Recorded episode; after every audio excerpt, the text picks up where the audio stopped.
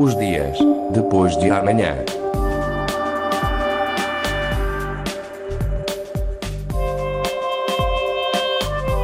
Magazine de Tecnologia e Investigação da Antena 1 Madeira. Os dias depois de amanhã.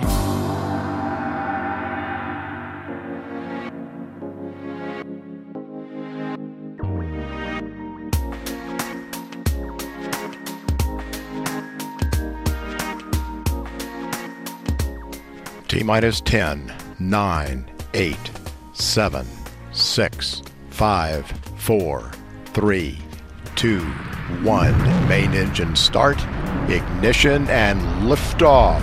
O que aconteceu à água em Marte? O que aconteceu à sua atmosfera? Que evento foi esse que fez com que o planeta vermelho se tornasse tão estéril? É para tentar descobrir isso mesmo que a NASA enviou, na passada segunda-feira, uma nave não tripulada rumo a Marte. Foi esse o som que ouvimos logo no início, a contagem decrescente para esse lançamento.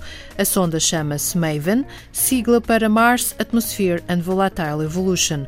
Segundo as explicações da Agência Espacial Americana, esta sonda será colocada na órbita de Marte para analisar as camadas da atmosfera superior deste planeta e as interações com o Sol e com o vento solar que podem ter influenciado a perda de gases. A sonda foi lançada da base da Força Aérea Americana em Cabo Canaveral, na Flórida. Pesa quase duas toneladas e meia e foi transportada pelo foguetão Atlas V da empresa United Launch Alliance. Após o lançamento, a Maven descolou do foguetão, desdobrou os seus painéis solares e iniciou uma viagem solitária até Marte, uma viagem que deverá durar pelo menos 10 meses. A data prevista para a chegada da Maven a Marte é 22 de setembro de 2014. Seguem-se cinco semanas de calibragem dos instrumentos. A missão propriamente dita desta sonda começa em novembro do próximo ano e deverá durar um ano. Mas a sonda americana não estará assim tão sozinha. É que os indianos lançaram a 5 deste mês uma outra sonda, a Mars Orbiter, que tem também Marte como destino. No entanto, os dois países garantem que os objetivos científicos das duas sondas não se sobrepõem. A sonda indiana vai à procura de metano, que poderá provar a existência de algum tipo de vida no passado do planeta, enquanto a sonda americana procura respostas sobre as alterações climáticas que o planeta vermelho sofreu. Os dias depois de amanhã.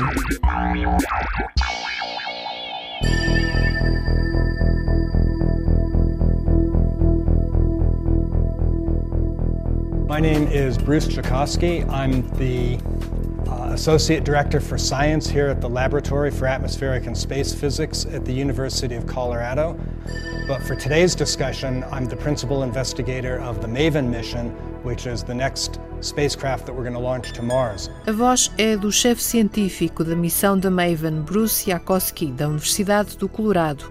Segundo este cientista, quando a água líquida fluía em abundância em Marte, o planeta devia ter uma atmosfera mais densa que produzia gases de efeito estufa, permitindo que o planeta fosse mais quente. A ideia é compreender o que aconteceu, para onde foi a água e o dióxido de carbono que antes formavam uma atmosfera densa. Com a sonda Maven, os cientistas da NASA esperam compreender melhor a história de Marte e o seu potencial para a vida e para a habitabilidade. Mediante a análise da atual dinâmica da atmosfera superior de Marte, será possível entender as mudanças no tempo do planeta e os efeitos daí resultantes, explica ainda Bruce Yakosky. A sonda Maven partiu com oito instrumentos, com um total de nove sensores. Depois da entrada na órbita de Marte e da necessária calibragem dos instrumentos, seguem-se observações em todas as latitudes de todas as camadas da atmosfera superior do planeta, com altitude variável de 150 km até mais de 6 mil km. A Maven é a segunda missão do programa americano Scout, um programa que consiste em pequenas missões com menos custos dedicadas a explorar Marte antes de uma missão tripulada prevista para 2030 pelo menos segundo os planos da NASA. A missão da sonda Maven custa a módica quantia de 671 milhões de dólares e é a primeira missão da NASA destinada a explorar a atmosfera superior de Marte. A ideia é perceber então as alterações climáticas que aconteceram no quarto planeta a contar do Sol. Aqui no terceiro planeta, esperamos por mais informações. Os dias depois de amanhã.